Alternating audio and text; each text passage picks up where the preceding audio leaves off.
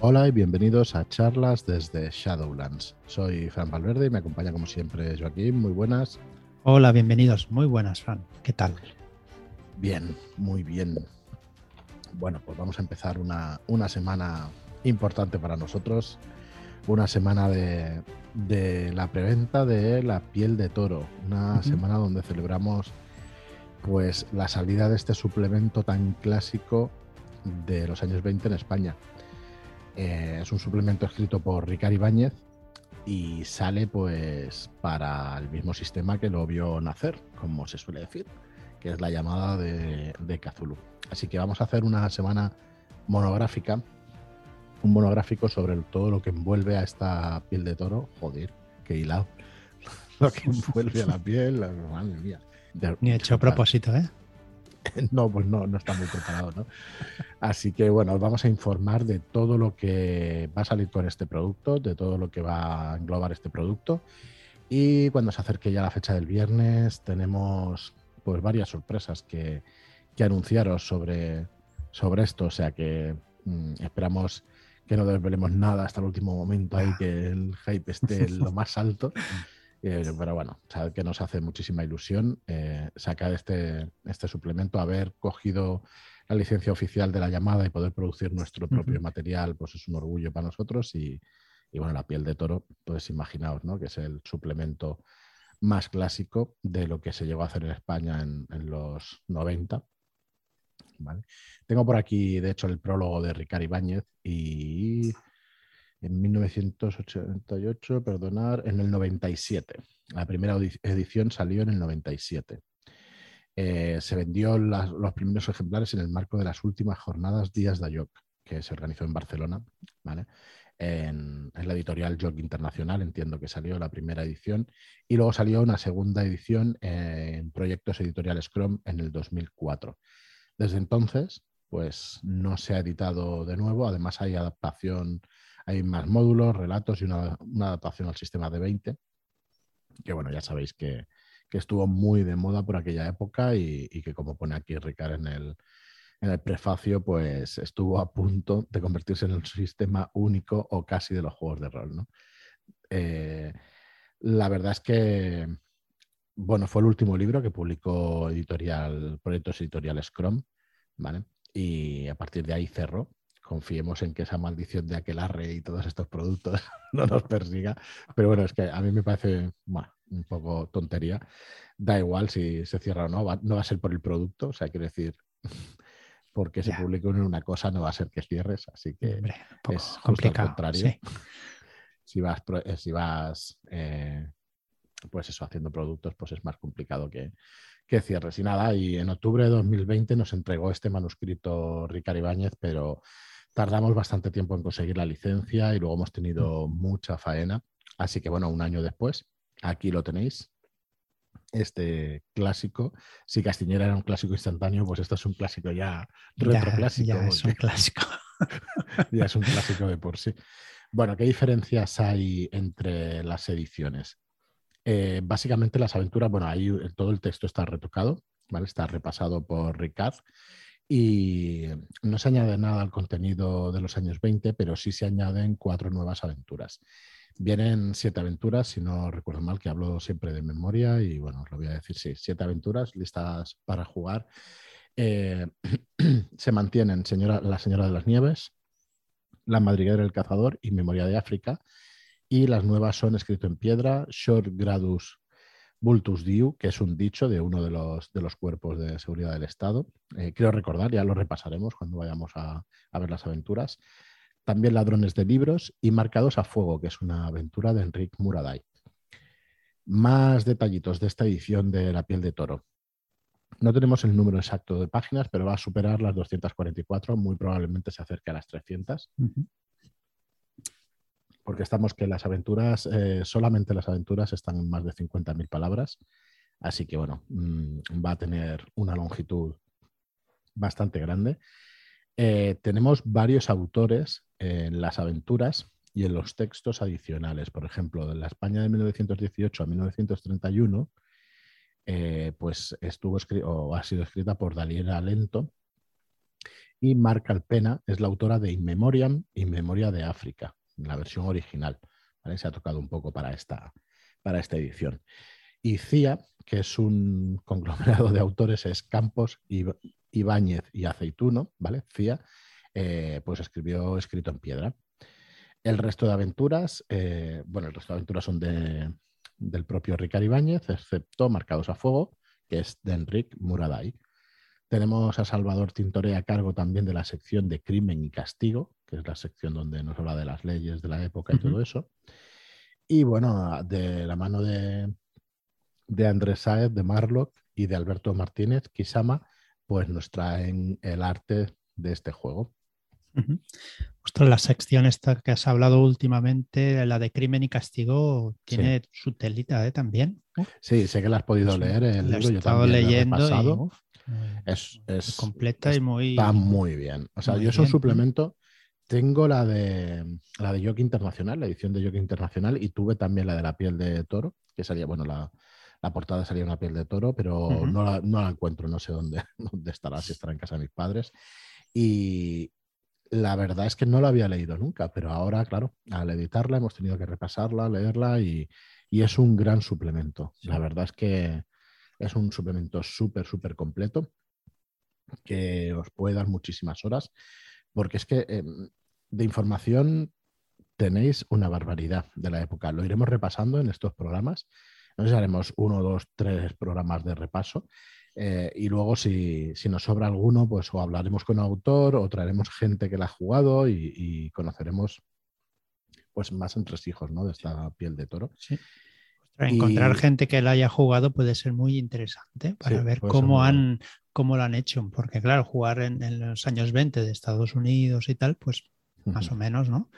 Ya los conocemos todos, pero en España, pues no sé. Sí, yo recuerdo. Interesante alguna partida de la Señora de las Nieves que, corre por internet, eh, vi esa partida, pero ya más recientemente, pero, pero de, gente que la jugara en su día y todo eso.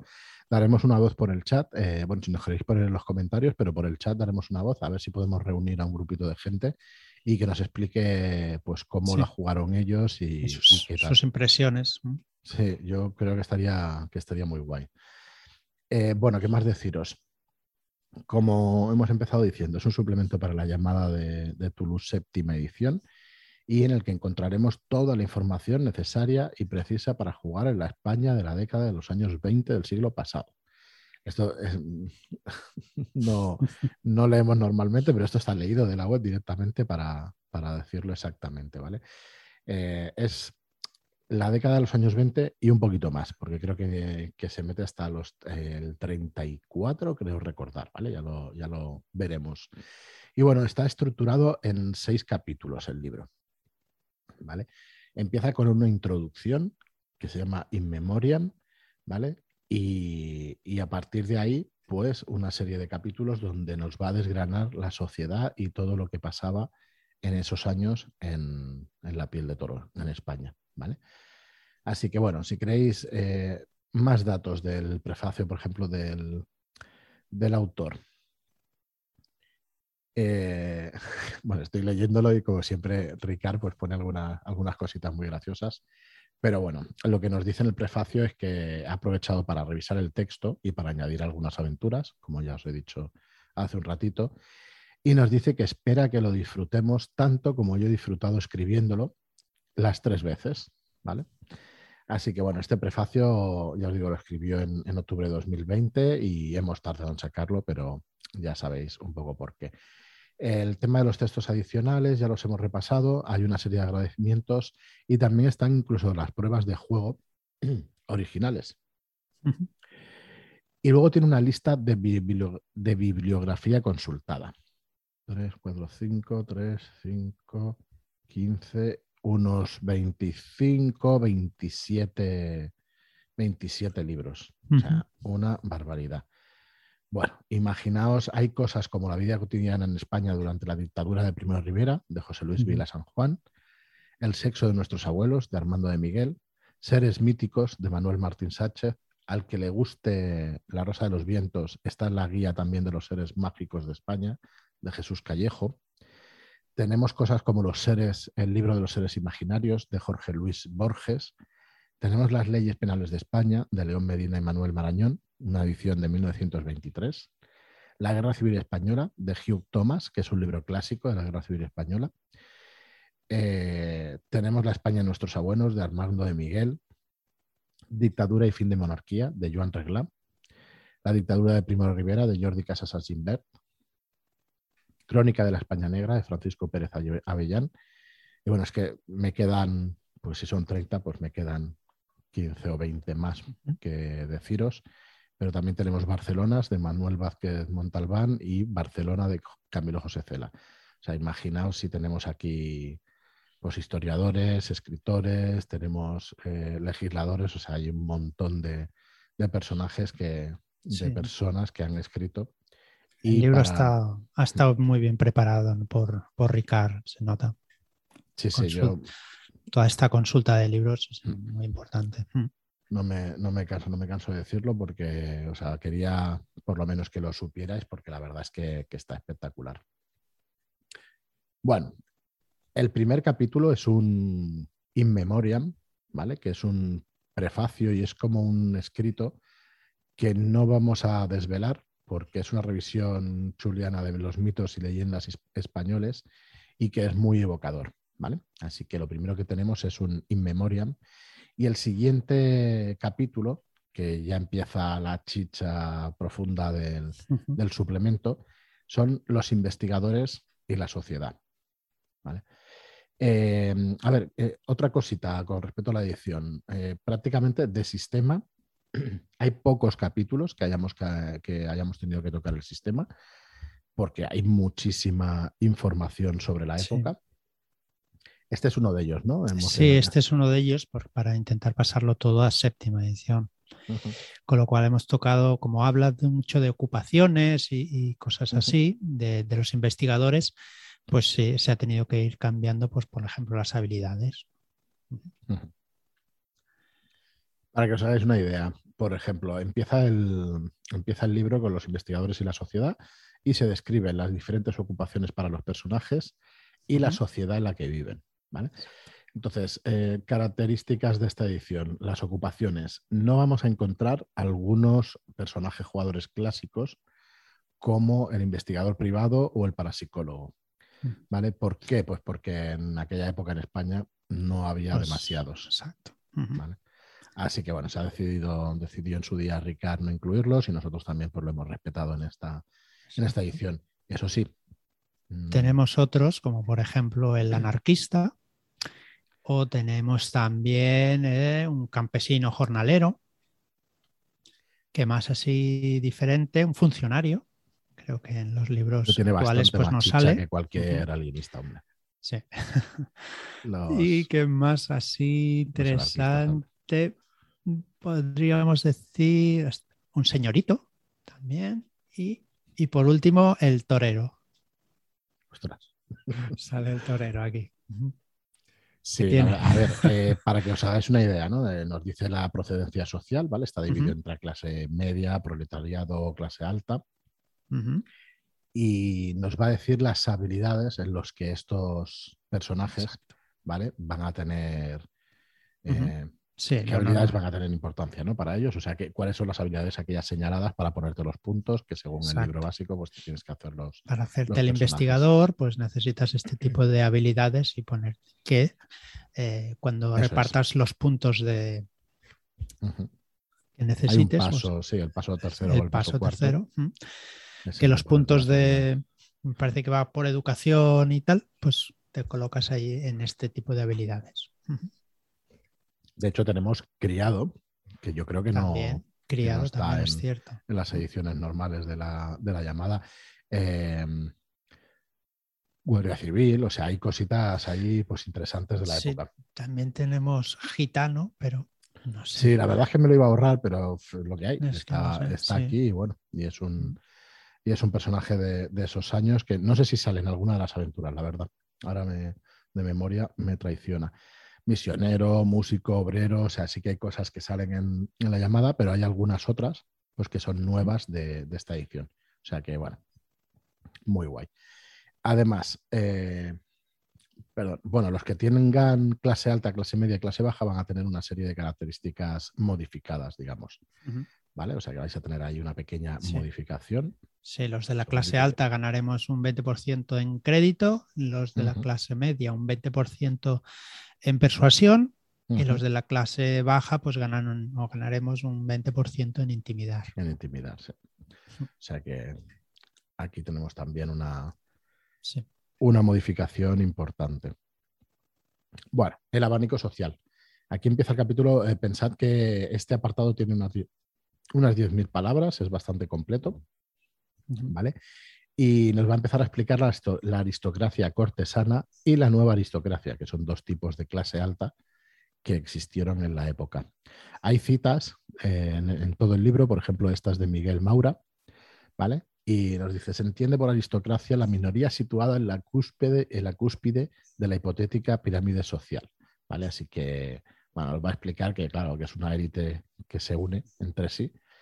Eh, y no tanto por títulos y linajes, sino por el modo de vida que emplean. ¿vale? Así que mm, ya sabéis lo que es la aristocracia, un grupo de privilegiados que viven sin trabajar, que viven de rentas y todo eso. Pero bueno, algunos de ellos con el dinero que tienen, pues se van a unir a los negocios y van a ir haciendo cositas, ¿vale? Y otros, pues burgueses enriquecidos, eh, normalmente pues subían también a, a, las clases nobles, nobles a fuerza de su, de su dinero. Eh, Alfonso XIII pues tenía su corte, ¿vale? En la época, o sea que igual que otros monarcas contemporáneos, pues Alfonso XIII ya tenía ahí su corte y bueno, tiene un poco de todo, ¿no? Normalmente son aristócratas de rancio abolengo, que vienen de familias aristócratas y vienen sus raíces, pues se remontan a la época de las reconquistas. Por, lo menos eso es lo que dicen ellos, que habría que verlo seguramente, ¿no? Al final, la verdad es que las costumbres y todos sus, eh, todas sus ventajas, digamos, es que no han cambiado demasiado, o la ideología que tienen no han cambiado demasiado desde la época feudal. ¿Vale? O sea que vamos a encontrar a esta aristocracia pues, de rancio abolengo bastante, bastante metidos allí en, la monarquía. Sí, bueno, en este apartado pues nos lo presenta un poquito todas sus aficiones y sus cosas eh, que hacen o que hacían en ese momento. Sí, la verdad es que está muy chulo para inspirarte y para conocer lo que pasaba. Está muy chulo. Luego, aparte de esta eh, aristocracia histórica, tenemos otra más reciente. ¿vale? Eh, desde 1902, que se coronó, el rey eh, pues, tuvo la costumbre de honrar con títulos nobiliarios a los miembros más destacados de la alta burguesía. Pues bueno, ya sabéis que son los primeros los banqueros, industriales, empresarios de éxito general y todo eso. O sea que tenemos ahí unos nuevos ricos, ¿vale? Que compran, entre comillas, entre comillas y sí, las comillas. Sin comillas también. Compran regalos, sobornos, donaciones. El dinero manda. Ahora y antes también. Y antes también, porque al final los aristócratas no dejaban de ser gente con poder que venían de, en algún momento, o tuvieron dinero o tuvieron poder, que básicamente es lo mismo, para hacer lo que quisieran hacer. Así que bueno, eh, va creando esta nueva aristocracia y, y nada, iban comprando estos, van comprando estos títulos los burgueses y los empresarios que decimos y eso para poder entrar ahí. Em, normalmente estos aristócratas han estado en la capital, ¿vale? Eh, se concentra en Madrid, donde está la corte y el palacio real, y fuera de Madrid pues viven muchos menos nobles. Pero bueno, que aquí en Barcelona, por ejemplo, donde estamos nosotros, tenemos un palacio real que no sé si en la época estuvo habitado, pero es para verlo. O sea, es espectacular el edificio, así que imagino que sí habría bastante noble por allí dando vueltas, pues supongo que en la época también era la residencia cuando venía el rey aquí a, Barcelona. A Barcelona.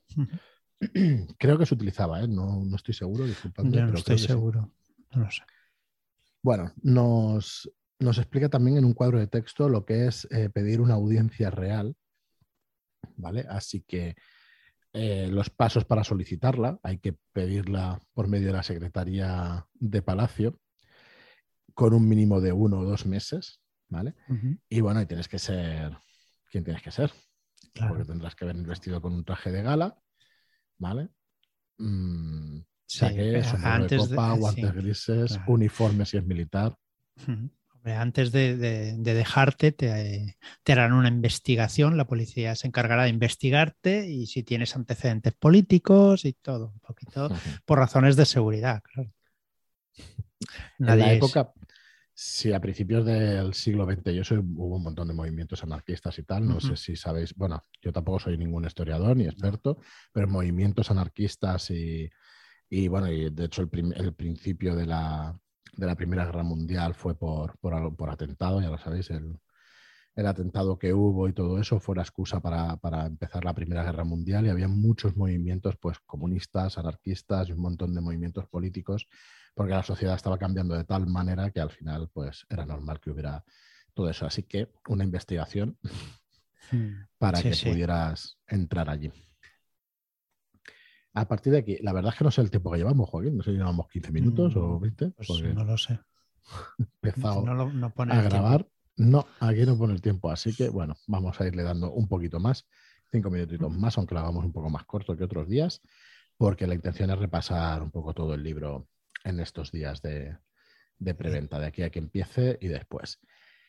Eh, bueno, nos explica también que se puede conceder la orden de toisión de oro a, un aristócrata al que se le quiera honrar especialmente, ¿vale? Por servicios prestados a la corona. Eh, se trata, esta sí que se trata de una distinción vitalicia, no es hereditaria y fue creada por Felipe III de Borgoña en 1429. ¿Vale? Eh, así que bueno, son, imaginaos si viene de, rancio abolengo, son mm. costumbres de hace 500 años, ya 600, no, 500, no 600 años ya va a hacer. Así que bueno, eh, esto es una orden y es la creme de la creme de, la, aristocracia española. Es muy difícil entrar en, esta orden.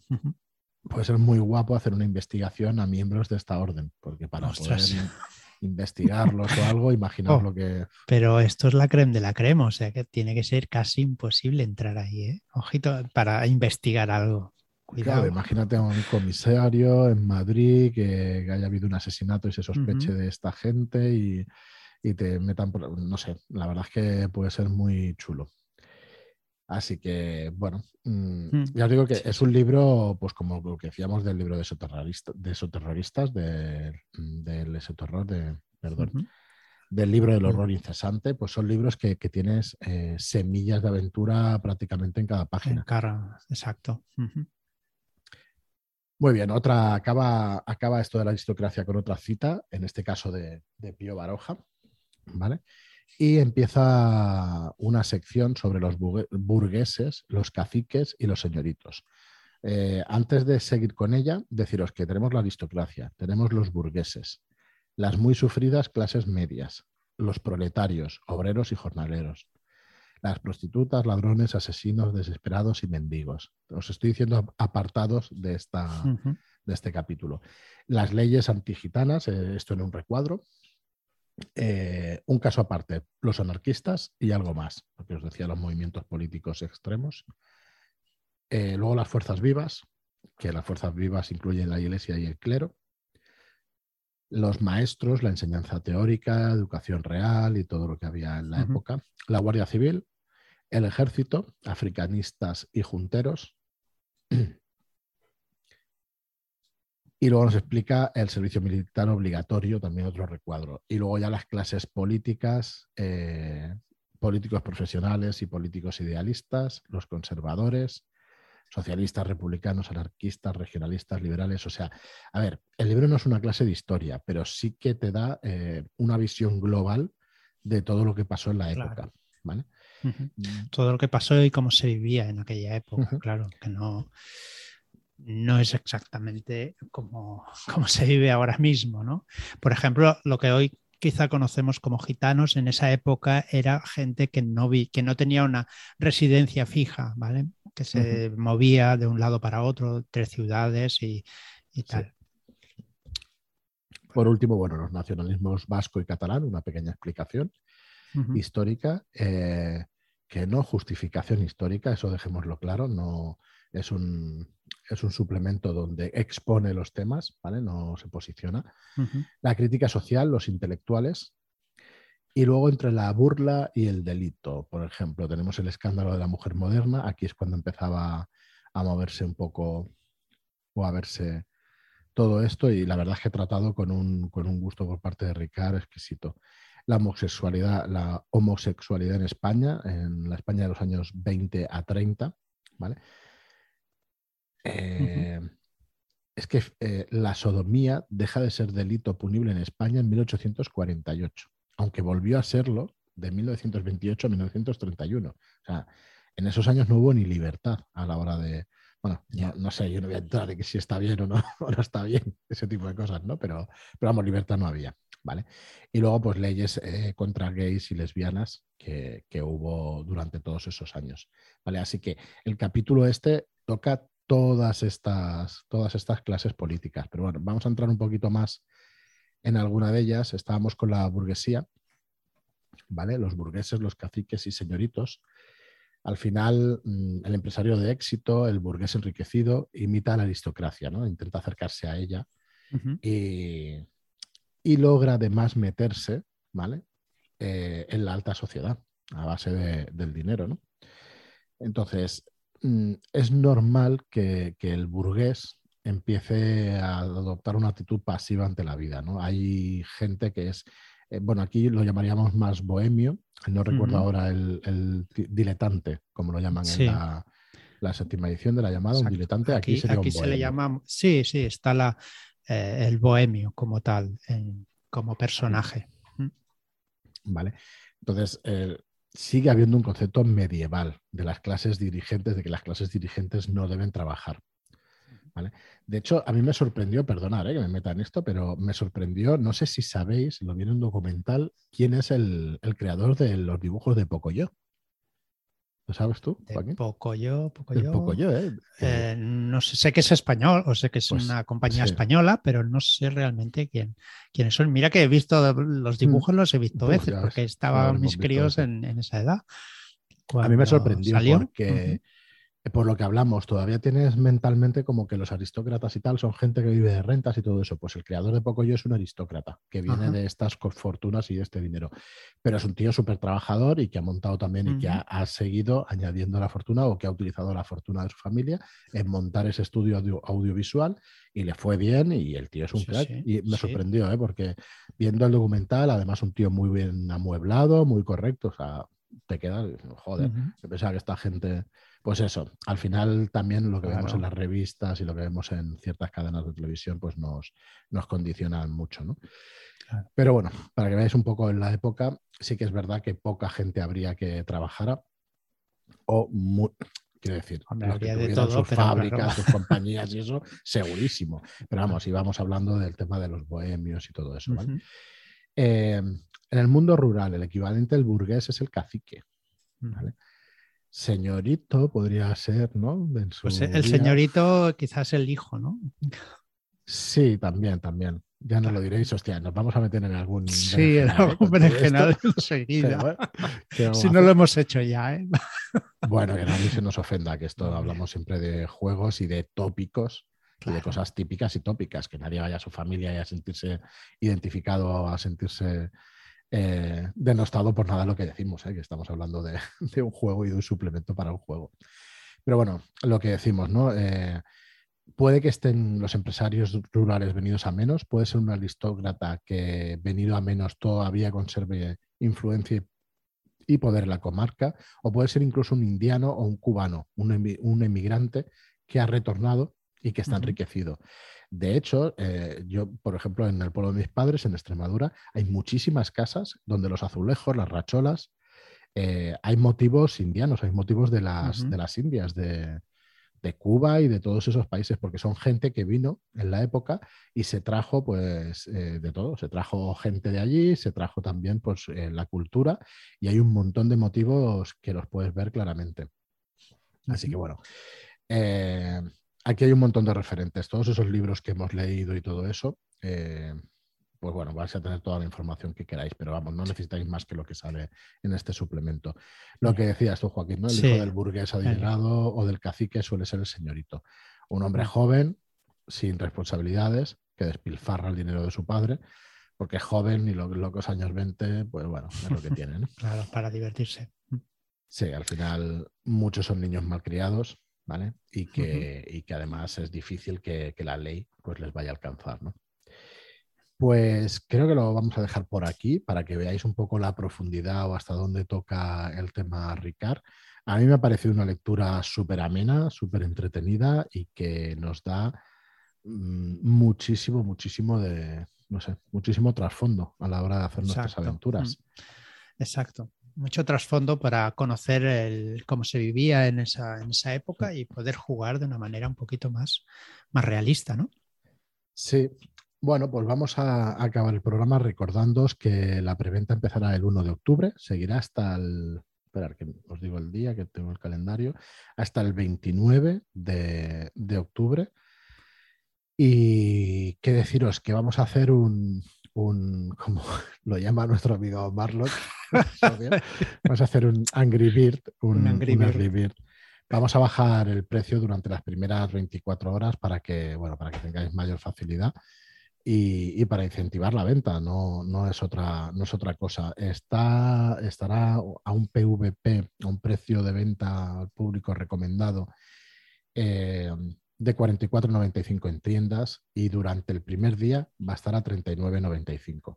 Así que si queréis este suplemento, la verdad es que, bueno, ya hablaremos con Marlock también del arte y de, de todo lleva, la verdad es que algunos meses trabajando en el arte y, nos está gustando muchísimo. lo que está, saliendo, sí. Así que bueno, y también tenemos a Kisama que está también haciendo, bueno, parte del bestiario, si no todo, no sé si que ha hecho alguna criatura, me parece que no, que lo ha hecho todo Alberto Kisama. Eh, está espectacular, espectacular el, bestiario. Y las aventuras, también está haciendo tres de las siete aventuras. Así que, bueno, a ver si, bueno, lo podéis ver en la web, en shadowlands.es barra toro. Y bueno, más adelante también durante la semana vamos a ver, eh, haremos directo también para que veáis lo que hay y iremos viendo más material de este suplemento. Así que bueno, mm, nada más. Ah, estad atentos a los mails que, se viene sorpresa. Sorpresa que desvelaremos el jueves por la noche eh, en un directo. Así que estad atentos por ahí porque vamos a, presentar alguna cosita que suponemos que os gustará, o esperamos, mejor dicho. sí, hombre, claro que sí. Que os gustará. Así que nada más, muchísimas gracias a todos por estar ahí, muchas gracias por vuestras reseñas de 5 estrellas en iTunes y por vuestros me gusta y comentarios en iBox. Gracias y hasta el próximo programa. Muchas gracias y hasta la próxima.